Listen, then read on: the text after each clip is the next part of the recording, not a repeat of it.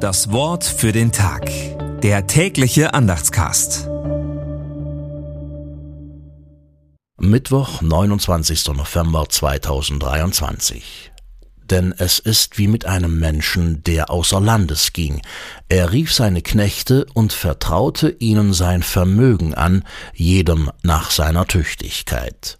Matthäus 25, die Verse 14 bis 15. Gedanken dazu von Andreas Weidle. Talent. Gott verteilt seine Gaben unterschiedlich. Nicht jede ist ein Organisationstalent, nicht jeder ein toller Hausmann, nicht alle sind mit einer robusten Gesundheit gesegnet, aber auch ich bin ein Talent. Vieles ist mir anvertraut an Gaben, Fähigkeiten und Möglichkeiten. Weiß ich das? Oder gehöre ich zu denen, die ihre Unmöglichkeiten und Defizite leichter aufzählen können als ihre Möglichkeiten?